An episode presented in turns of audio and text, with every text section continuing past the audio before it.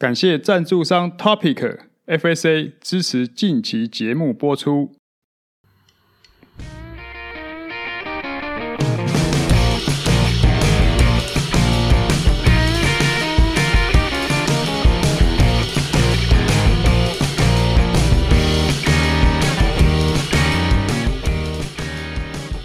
Hello，大家好，这是大叔艾伦斯的 Podcast，我是 Alan，我是单车大叔张寿生。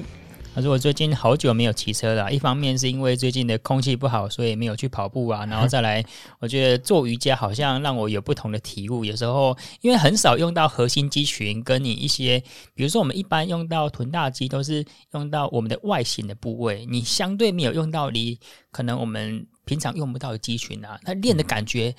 一开始觉得很痛，后来觉得变成痛快。真的吗？我觉得痛快就是先痛苦或快乐那种感觉，哦、而且有时候在室内那种感觉啊，就觉得好像哎、我们好像也不用花那么多钱来做运动，而且立即一张垫子就可以开始。当然，我们不是说要否认自行车或是否认跑步，任何的户外运动，户外运动有一定的好处。当然，我们毕竟户外运动要考虑到说天气。还有考量多说会不会下雨之类的，刮风下雨啊，然后再来你有出去的时候，光跑步就要跑鞋，然后瑜伽相对是比较容易上手，这也难怪让我觉得说，哦，以前我都会觉得瑜伽是一个不太需要耗体能运动，哦，完全改观，就是很多事情这样子嘛，你自己要有投入过，你才会知道。不过我觉得这个还是，毕竟整个来讲，我觉得瑜伽还是。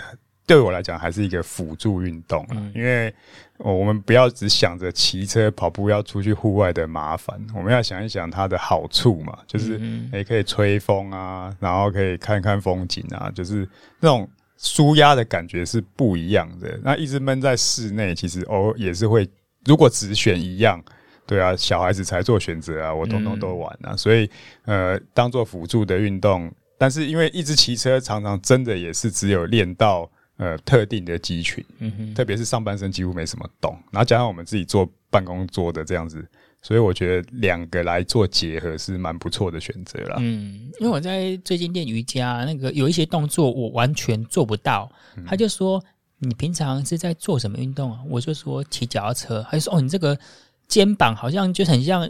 握上把位那个姿势，你知道吗？固定的，就你的肩膀已经僵化了。他说，你有一些姿势可能真的要做很久，慢慢的训练才能够达到一般人的水准。就是我们真的，我反而退化了，嗯，已经有一点偏态发展了。应该说，这个很多选手不会有这样子的情况，但是对于我们这种业余或是假日车手的问题比较多，是因为我们通常就是草草的训练，或是说今天。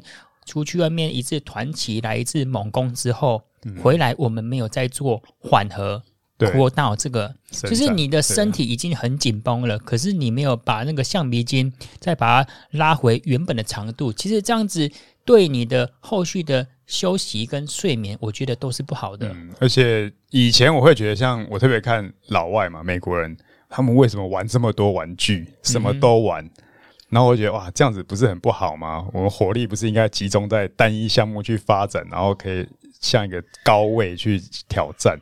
后来自己这样发展，就是自己练下来之后，觉得诶，其实他们这样子还比较 OK 啦。嗯、就是说，呃，如果我不是追求一个极致的单项的运动员的话，我其实应该是多项的发展，多元化，让自己的身体去去尝试不同的刺激，而且这个刺激是。呃，收益上反而是大的，嗯哼，因为你投入的时间可能你换一个运动，但是刚投入都是最酸痛、最最有效果的时候，嗯、然后就是让身体不断的接受不同的刺激。哎、欸，我看你最近不是也买跑鞋吗？买跑鞋新的跑鞋，就是买了没错，但是因为最近真的空气刚好这几天空气不是很好，哦、所以我打算说下个礼拜再来跑。然后这个就是、哦、你要不要去台东找范老师跑一跑？那边空气不错。哎，对，东部那边天气都 天气跟空气一直都是不错。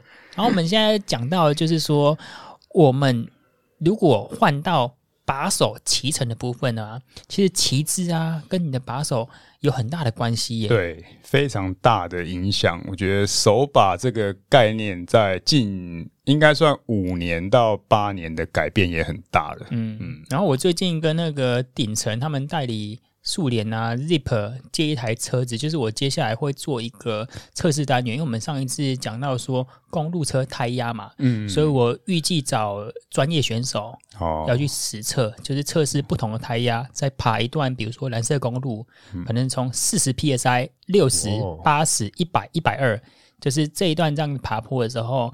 速度上、成绩上会有什么差异？哦，听起来挺费功夫的一个测试诶。呃，就是因为挺费功夫，所以我自己做不到。因为等于说是你要做五趟的均瓦骑乘嘛，然后速度不能够太慢，因为速度慢的时候，我觉得那个秒差可能不会很显著。对，所以可能我会找一位可以这样子五趟 FTP 控制在三点五瓦 per kilogram，就是每公斤体重做出三点五瓦。我这个我做不太到。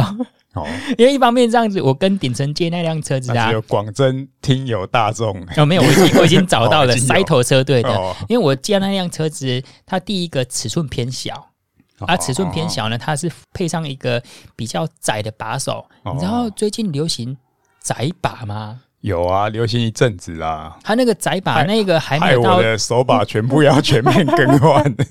他那个窄把还没有到特别窄哦，三十八公分。但是我必须跟观众讲，我们上次讲到说曲柄的长度是用二点五 millimeter，嗯，就是零点四一公分。对，你知道二点五 millimeter 的影响对于曲柄，我们上次讲的，嗯，你每踩一圈就等于五 mm，差异就很大了。然后在把手是差两公分，嗯，那两公分你从四十公分的 C to C，center to center 到三十八，我发现整个人的胸腔好像被压缩了一样，哎，就是那你穿玫瑰体，你知道吗？你不管是握在沙变把，或是握在上把位啊，嗯，你就很难施展说你原本那种呼吸效率，你原本那种踩踏节奏，所以这差蛮多的，哎。对啊，我最早开始用的把手就是。当然是上个世纪啊，就是当选手开始用，你知道多宽吗？是是，对啊，那个时候流行宽把，那刚刚现在刚好跟现在相反，而且讲到这个把手，真的其实蛮多故事可以讲的，因为早期的这种最出名的这品牌就是西尼里，嗯哼，哦，然后我们大家都是指定品牌，后来有三 T，然后有一些其他的品牌陆陆续续开始出现，像 ITM 啊，其他的，嗯，那但是以前的把手就标准的大弯大弯把，然后。还有一个问题是，呃，为什么流行宽把？我们就觉得说，第一个就像你讲的，哎、欸，手张开一点，哎、欸，穿盔啊，嗯哼，哦，再来一个就是爬宽把爬坡站起来抽车的时候，杠杆啊，杠杆感觉很爽，嗯、然后就觉得哎、欸、很有效，摇车的时候比较稳，对，就是好像这个摆动幅度大，但是我觉得这个也搭配以前的骑乘习惯是重齿，嗯哼，摆动频率没那么多跟高，踩踏频率没那么那个。快，嗯，所以呢，就觉得一个算是觉得那个时候的科学理论，觉得宽把有效，但是后来还是觉得说，哦，空气理论，呃，空气力学的影响才是大的，嗯哼，就渐渐收窄，所以后来又换四十二，然后到后来这这几年再骑，像我现在已经缩到四十啊，嗯哼，对啊，所以啊，这是一个，第二个就是说这个弯把的把的形状啊。有很大的不同，因为它看起来都一样，但是我们的刹车把刹车把形状改很多，而且很多家，那就变成说我刹车把的翘度会影响到我最后刹车，我握上面跟下把。对，对啊，所以这些改变，我印象中以前的呃大弯把车厂去符合，像 Shimano。跟三兔，嗯嗯，它的那种，那还还没有到演化到 STI 的部分哦，对。还没有提到手变把，他们的那个弯度就很小，所以、嗯、呃，像 Camano 就很大，那个虎口可以抓的位置就很宽，所以会觉得哎、欸、啊，就是要用这个，然后才会舒服，嗯哼，然后到后来慢慢改变，哎、欸、Shimano 开始出来这个手变把之后呢，那开始有一个问题，就是一直找不到一个好的角度，嗯哼。那握上把跟握下把这个差异就蛮大的，而且我印象中最深刻的是到后期的，大概就是阿姆斯壮那个时代，他习惯把手把装得很翘，嗯哼，朝天椒，对，朝天椒。他的理由是说，我即使是比环发赛，我百分之九十五的时间还是抓上把，嗯、我几乎不太会抓下巴。那下巴只有下坡的时候跟跟那个冲刺选手可能会用到。嗯，那这这个产生问题啊，我当我抓下巴的时候，我手都勾不到刹车杆。嗯哼，我会变成要手腕要往上，对然后很费力的去，不符合人体工学。对，那这个问题到底是刹变把的问题，还是手把的问题，还是安装角度问题？对，所以这些来讲就形成说，哇，这一个小小的把手衍生出这么多的嗯学问，跟你要去费心去找适合自己的。嗯，没错。我们现在再重回。把手形状，我大概两千年开始骑车的时候，嗯、那时候买车，不管是买捷安特、买成车品牌啊，那时候已经没有标配所谓的大弯把了。我们定义一下大弯把，大弯把就是说，我们把手是一个 C 型，它的上把位跟你的下把，它的那个距离是一百五十 millimeter，嗯，叫十五公分。那现在比较流行的叫 compact，就压缩把，是一百二十五。整整缩小了二十五 millimeter，二点五公分。他这样说了二点五公分，就是说我们在握下巴的时候呢，你不会有那么大的恐惧。就是你原本坐姿体前弯要多下去 二点五公分嘛，现在就可以降低你的背脊的压力。大弯把的话，大家要看，可能要查像 AD Max 那种时代的东西。不是有一些钢管车还会这样配？对，现在就是钢管古典车。那最简单就是，甚至你你看到一些画自行车。有画到那种形状，就是标准，大部分都是画那个大弯把。对。然后我们那时候买的车子，有一些车子已经开始在标配人体工学把啊。对。人体工学把它有一些是维持大弯的这个距离，可能维持一百五十，但是它在下把位部分呢，它就不是圆弧的，不是圆的哈，它是最早就一个斜杠直接下来。其实这个眼镜是大弯把，然后变成小弯把。小弯把其实它也有一个名字叫做 Italian。好像就是意大利式的小弯把，嗯，然后再来就是所谓的人体工学把，就是那个 Ergo，嗯，然后我记得这个改变其实 FSA 也贡献蛮多，它有一款叫好像就是所谓的 Shallow，嗯，浅，对，那其实它就比那个小弯又更浅，然后它又介于人体工学之间。那人体工学把呢，也是有，呃，我在这个转换的年代去试用的时候呢，其实就会觉得，哎、欸，可是这个手腕的角度好像。卡卡的，嗯哼，不太自然。虽然它已经号称符合人体工学，可是人体工学常常的定义就是说，你就只有一个角度。嗯，那我要变换的时候，我反而如果我骑一个很长的，比如三个小时、四个小时，我肯定手要变换嘛。对。那还有一个是，有些人体工学把的这个下斜的角度，变成让我离刹车感更远，更远。对，我就抓不到刹车杆，那我心里就没有安全感。人体工学把我用了一段时间，就觉得我对下巴握持有很大的恐惧。然后我们先讲一下那个时空背景。我们那个时候有一部很有名的小说叫《铁马顽童》，你可以发现哦，在自行车的电影、小说，大家。梦想的骑乘姿势好像都握下巴，所以我那时候以握下巴为使命，就是出去一定要有可能三十分钟啊，一个小时就是握下巴。我发现骑回来就是蛮有挫折的，因为 你会发现你在握上把位的时候轻松很多啊，可是握上把位就觉得没有那么的帅气。所以我以前就觉得握下巴的人很强，然后那个时期还有 Marco Pantani。嗯，然后阿姆斯壮嘛，阿姆斯壮就是朝天椒那种握姿的，对啊。但是潘塔尼是连上坡握下巴，而且抽车也握下巴，对啊。那感觉就是好像握下巴才是一号人物。其实你把龙头撞高一点就可以了，没错。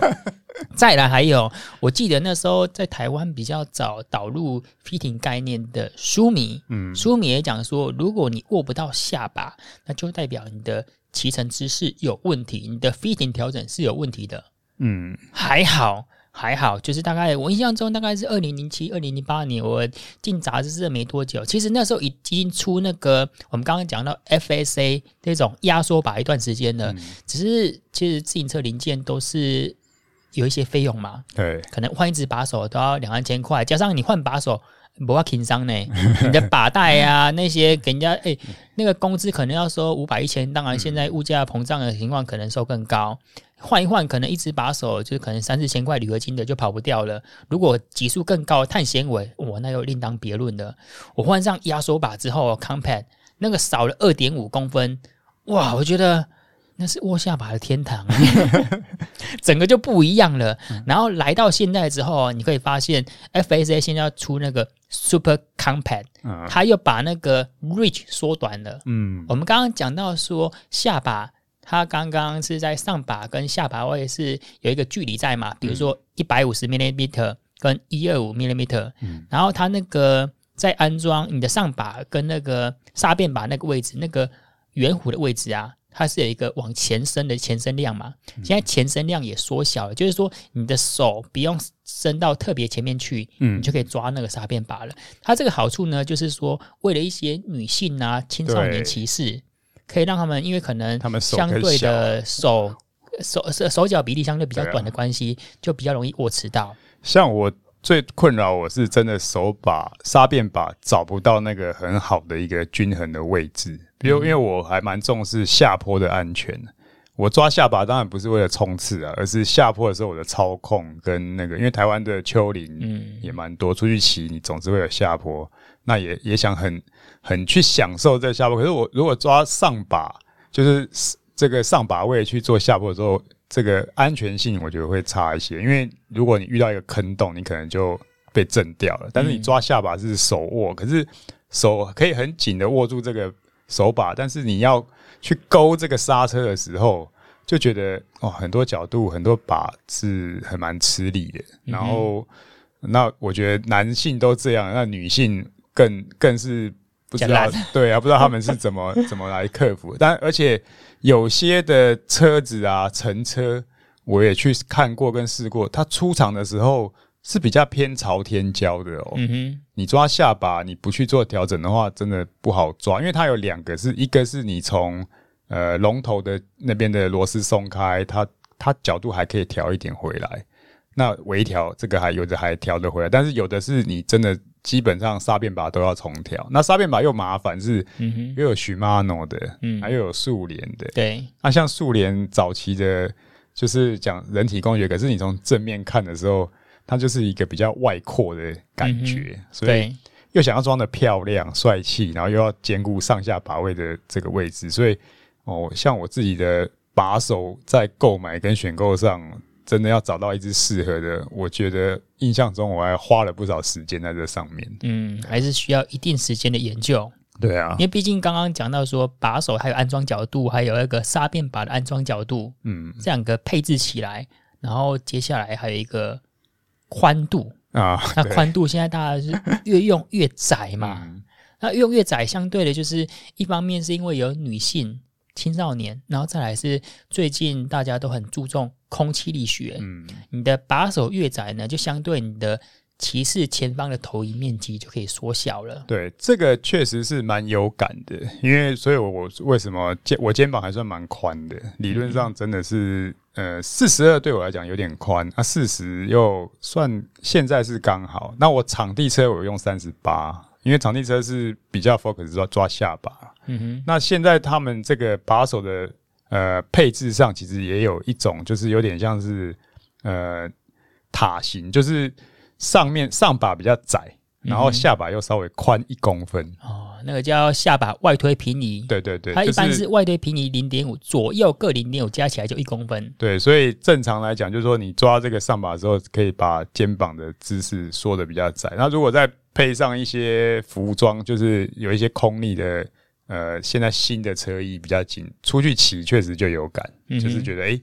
好像这个阻力有变小。嗯，对啊。刚刚大叔你有讲到说，你骑车握下巴就是使用在下坡的时候嘛？嗯。其实各位听众可以试试看，就是我们今天在下坡的时候，你纯粹把你的手握在上把位啊，你会发现你的虎口。对，很吃力啊，很吃力。然后再来，你要握刹车，我觉得那个姿势没有那么符合人体工学，尤其是你用膝甲的时候，你要握持的力量，要去扣持的力量是蛮大的，你的虎口跟你的食指很容易就疲乏掉了。因为这个角度去拉刹车杆的杠杆长度不够嘛，嗯、因为我从下面刹车把的下面去拉这个杠杆才够。嗯哼，所以就是说这个。把手的使用时机还是可以分蛮多的，然后基本上我们就我自己在骑乘姿势的时候，我大部分是握在沙变把，以及说如果可能我知道前面没有人啊，或者就是阿姆斯壮，或者说很自由的骑乘的时候，我的手是靠在那个上把位跟弯把，嗯，那一个桥接处外侧，对，那个外侧，嗯、那个因为你就相对不用。去往前伸，前伸量扣到沙变把那个位置嘛，是一个很像那个 ranger 那个游骑兵的骑士。这个哦，这个我觉得是大家要新手一定会很紧张。嗯、其实新手常常犯的错就是他可以讲穷紧张啦，就是你明明没有没有要刹车的需求，可是你的手还是握得很紧，想要随时都要刹车了。但是老手的问题就是又不紧张。嗯哼。啊，太自然，你好像住在车上一样，你觉得啊都 OK，但是随时这个坑洞就在你身边，对啊，所以这种情况来讲，两种都容易发生状况。啊，常常新手骑一趟路回来，就是上半身非常的紧，对，因为为什么？你就太过紧张了，嗯、所以要取这个均衡跟适度来讲，还是说呃经验啊、手眼协调啊、你这环境啊，当然多练习，然后你慢慢会变成老手。啊，但是老手的时候也不要常常轻忽。因为我自己都发生过下坡，特别是刚爬完一段坡开始下，那是最容易放松的时候。嗯哼，啊，还要开始下坡，啊，速度也还没很快嘛，啊，手大概抓着上把，然后或者是在左顾右盼，或者不知道在干什么。嗯，突然一个窟窿，你这个时候你的虎口架着这个沙变把是很薄弱，突然你可能就会 tuki tuki，然后你整个就摔得狗吃屎，嗯、这非常非常危险。他说：“你刚刚讲到这个，我想到说，以前 Kevin Dish 的时候在。”我记得是环法还是环意，其实蛮多职业选手，因为可能是驾轻就熟了，嗯、他们就边骑车啊，可能时速四十五十，然后边跟旁边的左顾右盼边聊天呐、啊，遇到一个窟窿，啪哦！我还有看过，就是摔，因为这样摔车的呢，就是你没有，你没有好好握住你的刹变把或者你的下把。齐柏林尼有一个赛季，他是春季训练的时候，他脱风衣，嗯哼，在车上，他风衣卷到后轮，摔惨摔惨了，至少大概就是要休一个月吧。嗯，对，所以像这种就是很低级的错误啊，但是还是会犯啊。嗯，对啊。我们再回到那个自行车弯把宽度的选择，然后我也讲到说，我是跟那个顶层借一辆那个把手的宽度三十八的嘛。嗯，我刚开始握的时候，我觉得很紧呢、欸，就是龟狼做压缩一下不，然后骑一骑，哎、欸，发现。好像又可以适应了。当你再骑回四十的时候，觉得四十太宽，那是天堂啊、哦！没有，因为我自己的经验是，我的场地车是三十八，嗯哼，然后我我骑一骑场地，再回来骑公路，哎、欸，公路的把手怎么这么宽？嗯哼，就是这都是一个适应性的问题。而且当你感受到这个好处的时候，你就觉得，哎、欸，好像那个比较好，嗯，啊，就又起心动念，那我是不是又该把？我好几台车啊，要换又要好几台的，这四十又要换成三十八，对，那这个工程就又浩大了。那还好我不是用一体式的，嗯、就是龙头跟把手一体式的。我们待会来谈一下一体式的。啊、然后我自己也接触一些呃，台湾相对比较专业。或是半职业的选手，嗯、他们真的有换窄把的趋势，诶，就是原本用四十二、四十的，现在逐渐的要换到三十八。他们可能是男性哦，可能都一百七十五、一百八十公分，都已经往窄把那边靠。因为大家真的这几年来，空气力学的研究真的越来越多，就知道说我只要换一个把手，那个时间差可能比我换轮组、换空力车架来的更为显著。我觉得可能还是会比较属于偏，就是喜欢骑丘陵或团练的这种族群啊。嗯、如果你只是要爬西进五岭啊这些，我觉得呃宽呃原本像我自己就觉得四十还 OK，没有没有必要换到三十八，因为目标是爬五岭，空气阻力我也骑不到时速二十五以上。嗯、然后再来就是我我反而觉得这个空间感让我比较有呃变换姿势的。空间感觉就更大一点，对啊。嗯、我们现在就来讨论另外一个话题，就是大顺刚刚讲到说不可调的一体把，对，那超帅的啊，很帅哦。啊、你有用过吗？有啊，可是用过就觉得很头很痛，很哎、欸，真的，呃，我自己一体把用了大概两年的时间，嗯、然后一体把它会帅，是因为它的上把位早期我们看到都是传统圆把嘛，嗯，然后一体把它没有在。包那个把带的，因为它，它那个上把会很像刀锋的形状一样。对，因为它形状基本上不需要限制于，就是我跟龙头固定的时候要一定要这个圆形的尺寸的嘛。嗯哼，对啊，所以以前有一些变通的啦，因为我开口式龙头，我我可以那边还是要圆的。对，不管怎么样还是要圆，但是一体把就没突破这个限制，我就可以做的很帅。嗯，而且它这个相对于你要隐藏式走线，它里面的空间可以做的更大了，嗯、因为不再需要说我那个要考虑到说我把手跟龙头的结合处。所以它可以做的理论上隐藏式走线，然后上把位又做的很像刀锋形状，做的更 aero，理论上会让你的整体的性能，包括说刚性，因为它少了那些螺丝接点嘛，理论上可以让整个 performance 变得更好。那缺点呢，真的最大的缺点就是它是不可调的，所以很多 feeder 很多 feeder 会讲说，我们真的不太。建议你一开始就买到一体把，嗯、除非你已经很确认说你的把型是你这款把型是你要的，然后这个的 reach 跟 drop 是你要的，然后你也知道说，哎，我们的骑乘姿势是相对固定的，我们再来考虑选择一体把。所以在买一体把之前呢，呃，那个 fitter 都会让你上那个 fitting 车，然后先试一下，嗯、然后他也不会很一下就哦说啊，这个很一体把适合你了。那特别应该讲说，最近几年一体把特别流行是那个 Vision 那一款的 Metron 五 D 啊，对，它就搭在那个 Bianchi 的顶规车。那 Bianchi 最近这几年的表现非常的好嘛，不管是冲刺，不管是 GC 的表现都非常好，所以让这一款的一体把让观众、让听众觉得，哎，好像一体把是一个趋势哦，蛮好的一个选择。光是那个帅度就想要拥有它了，但是就是说，呃。有两个点是刚刚提到，就是好像强度跟轻量，不过有些一体把它就也因为这个强度优势，它有点过轻了。嗯哼，那这种情况也是有。那另外一个，我自己在用，用到现在，我后来还是没办法，因为我是觉得人真的是会变的。嗯哼，就是这个柔软度啊、感受啊、骑的距离啊，而且特别像我，其实外骑的次数比较少，所以我还是觉得要保留这个可调的空间。对我来讲，我是我比较大的需求。那帅就留给别人帅吧。嗯，没错。所以，我们这边当然，我们对在外形跟性能部分，我们很肯定一体把带来的优势。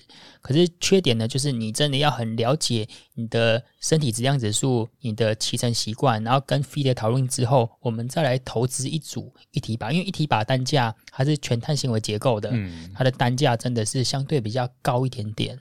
所以，反正我现在变成是只有室内的骑 Zwift 的车是碳纤维一体把，嗯，因为我最常用它，所以大概就不太会变动啊。另外一个就是。碳纤维跟铝合金的差异嘛，就是碳纤维就不会腐蚀。嗯、因为我曾经骑 Zwift，这个汗水滴穿过一只铝把。哦，这个我也发生过，这个确实是非常的夸张，而且、uh 里面的结晶的哈。对，因为那一次就是骑，然后我老婆一直说你这个训练这边真的好臭、喔。Uh huh、我说啊，有可能因为我那个有一个接汗带，止汗带嘛，对我说这个应该是止汗带，然后洗，然后也还是有味道，嗯哼，然后找。地垫也洗，对，然后发现诶、欸、是手把带在臭，嗯哼，我那手把带也用蛮久，啊，觉得也该换了，嗯，就一打开，哇，里面有盐山出现了，对，就是汗水的侵蚀能力、腐蚀能力是蛮强的。对，你还记得我那时候在杂志社工作，我那台车子打开也是一样，里面有很多盐的结晶嘛。啊、然后我那时候是用那个六六零零的 Ultegra，嗯。我那个沙变把不是撞到哦，是因为汗水的侵蚀，让那个整个漆面都腐蚀掉。哦，漆面腐蚀，漆面腐蚀。我我有看过那个环断掉的，嗯，但是还是有很多的选手喜欢用铝把。嗯，那这个铝把的好处，但是我所以我现在说室内我不建议用铝把啦。对，但是室外就要看你的需求。嗯，那大概两类的选手会喜欢它的原因是一个是冲刺的，嗯哼啊，因为他觉得这个。安定度会比碳纤维的感觉安定，因为还有就是说，他们常常危险也伴随他们，摔车的机会很大。嗯哼，我碳把如果一摔的风险，可能就甚至没办法继续完成比赛。嗯，那另外一类就是说，如果我常常旅行，我车子常常要装箱，在飞机上这样子就是载运的时候啊，我不要一到现场一开箱，结果哇！碳纤维把手压到。嗯，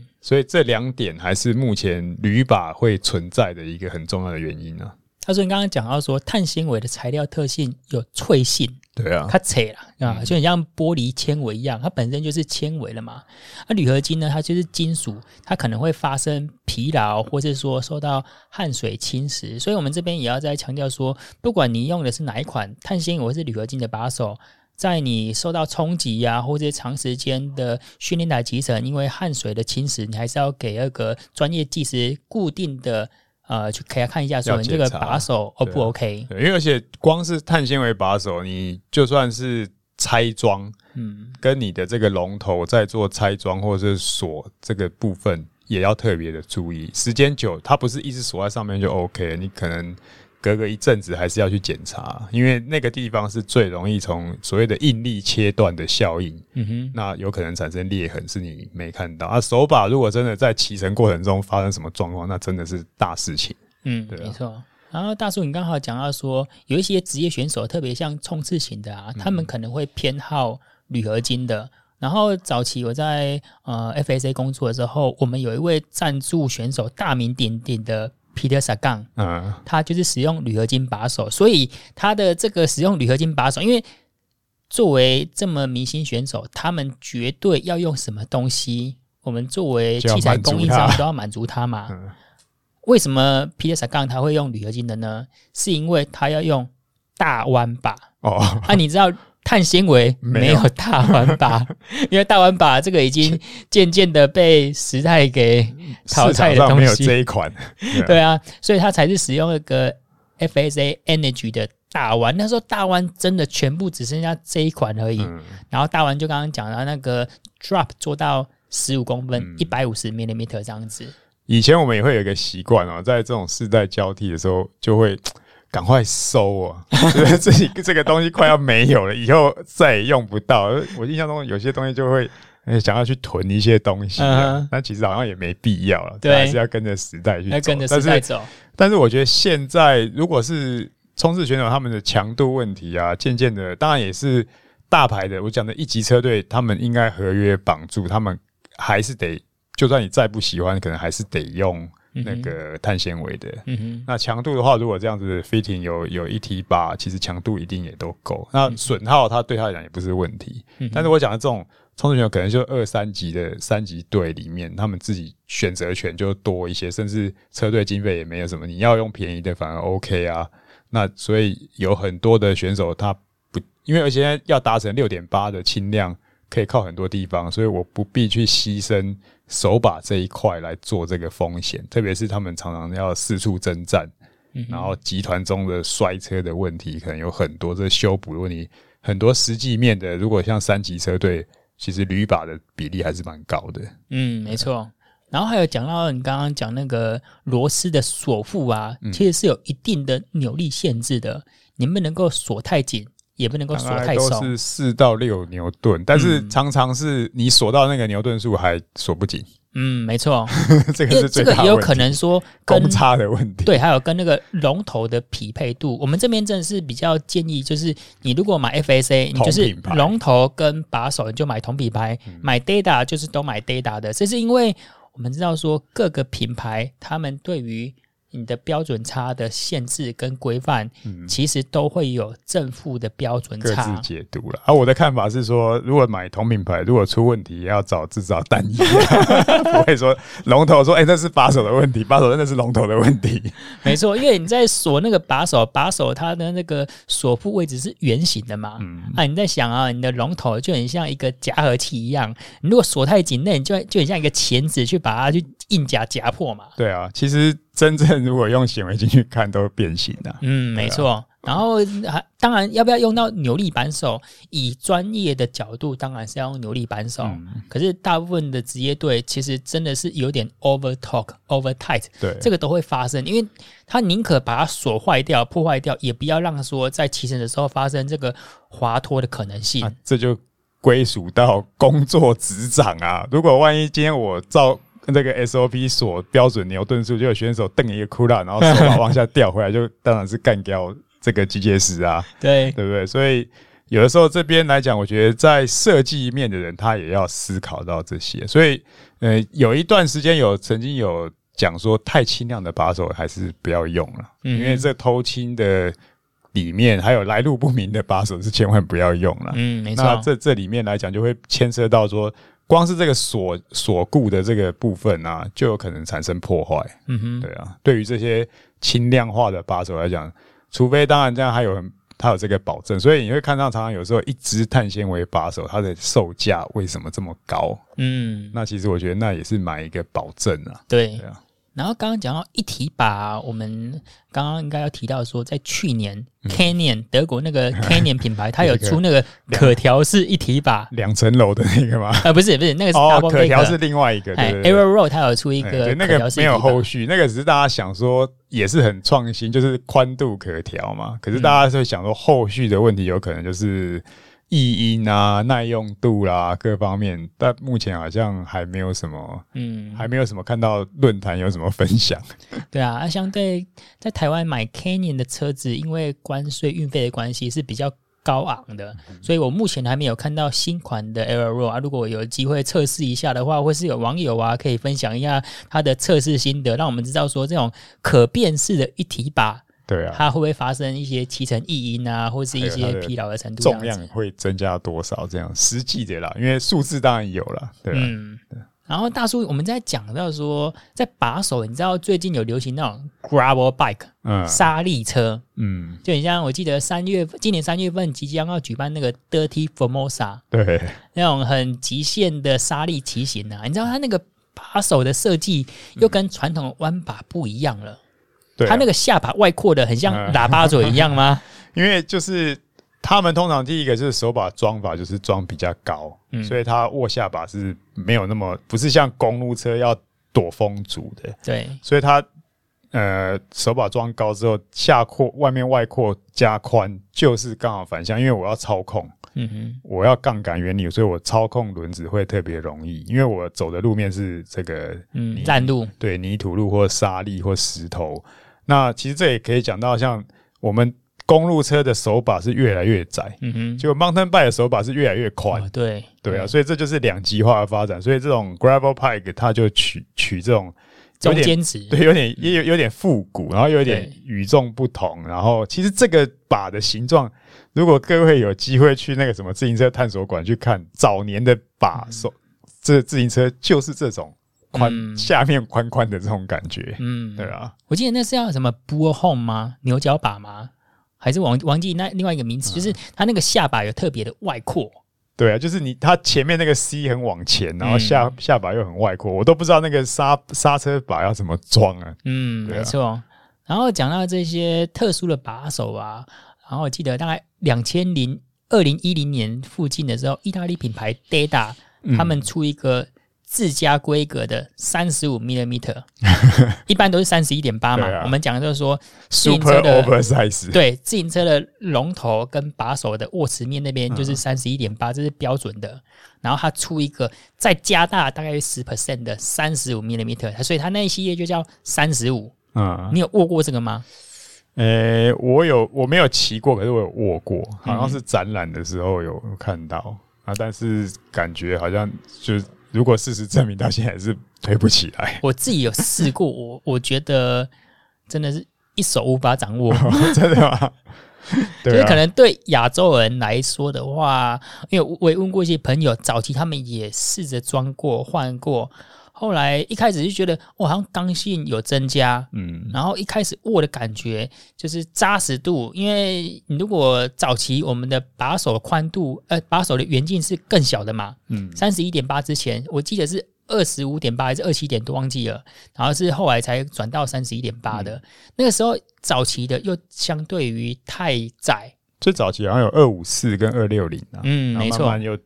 但是现在通规大概是三十一点八，但是我觉得这个东西哦，呃，当你的直径再加大的时候，还是会牵涉到重量。嗯、虽然你你会强度会增加，但毕竟它不像车架，说我管子可以抽更薄，然后把重量省下来。所以三十五这个，我觉得后来推不起来，应该可能只是 for 身高一八五以上、手掌特别大的人啊，嗯、那欧系。但是你这个问题要解决，就像帕利卢贝有的选手是手把带缠两层嘛，对，那他也可以达到一样的效果。所以，嗯、所以这个后来大概我觉得重量啊、市场性啊，还是最后大家还是会回归到单一。然后再来就是说匹配嘛，嗯，我虽然。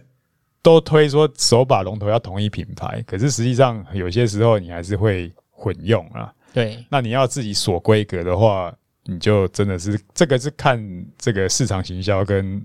理论，嗯哼，这个理论成不成立？如果成立的话，大家就会跟嘛，嗯哼。但是实实际上这样看下来，就是可能不太 OK 啊。嗯、小手的像女性又怎么抓这个把，这么这么粗一根？对啊，对，所以它的匹配性，一个是品牌的匹配性，再来可能对于亚洲人相对身体质质量指数比较小的。就适用性会比较局限，变得没有办法向下相容。嗯，那我这么大以后我不能变细，但我细的我可以缠两层把带就变粗啊。嗯，对啊，没错。然后再来刚刚讲到那个一体把部分，嗯，一体把是因为比较帅，就是上把位那种符合空气力学的刀锋型嘛。嗯，然后现在有一些品牌，他们也做一些分离式的把手，嗯，上把位也是做那种空气力学的，当然价格会比较高。大叔，你会愿意多花一些价格来争取一些空力优势吗？不会，我还是把身体降低一点好了。因为一体式把手，我刚刚说过，就是对我来讲，调整性的空间真的是我蛮需要那个调整的空间。嗯、因为我常常有时候龙头，哎、欸，今天十一公分，可能过一阵子柔软度好一点，可能可以十二公分，或者是我要换车架，那这个时候的这个。东西的调整度，我觉得我我需要保留。哦不，我刚刚讲的是分离式的，分离式的把手，只是说上把位做那种刀锋形状的，比较符合空气力学那种。哦，但我觉得那个应该很效果很有限啊，uh -huh. 所以我我也是不会。而且我现在找到的手把，就是我觉得适合，我也不想再换了。嗯，对啊，因为要找到一个要上上把位、下把位都很 OK，然后型又 OK，嗯，那其实真的是。蛮蛮费功夫的。嗯哼，好，我们今天讲的就是自行车把手的选择。那中间也谈到蛮多于在不同的骑乘时机啊，比如说你在爬坡的时候，在下坡的时候要怎么有对应的握持把位。然后基本上就是在下坡的时候，如果可以的话，多握下把，因为这是最好的掌控的位置。啊，如果说你握不到下巴呢，有可能跟你的把型限制、把型选择有一些问题，或是说你可以找一些专业车店老板或是 fitter 聊一下，说，呃，我的龙头位置或者龙头角度要不要调整？对，千万就是握下巴拉刹车不能勉强，嗯，这个是一个呃算是基准点了。嗯，没错。好，那这一集我们就聊到这边，感谢你的收听。如果想听什么主题呀、啊，可以在 FB 搜寻“大叔艾文士”，或是透过 Podcast 留言告诉我们。我们下次见，拜拜，拜拜。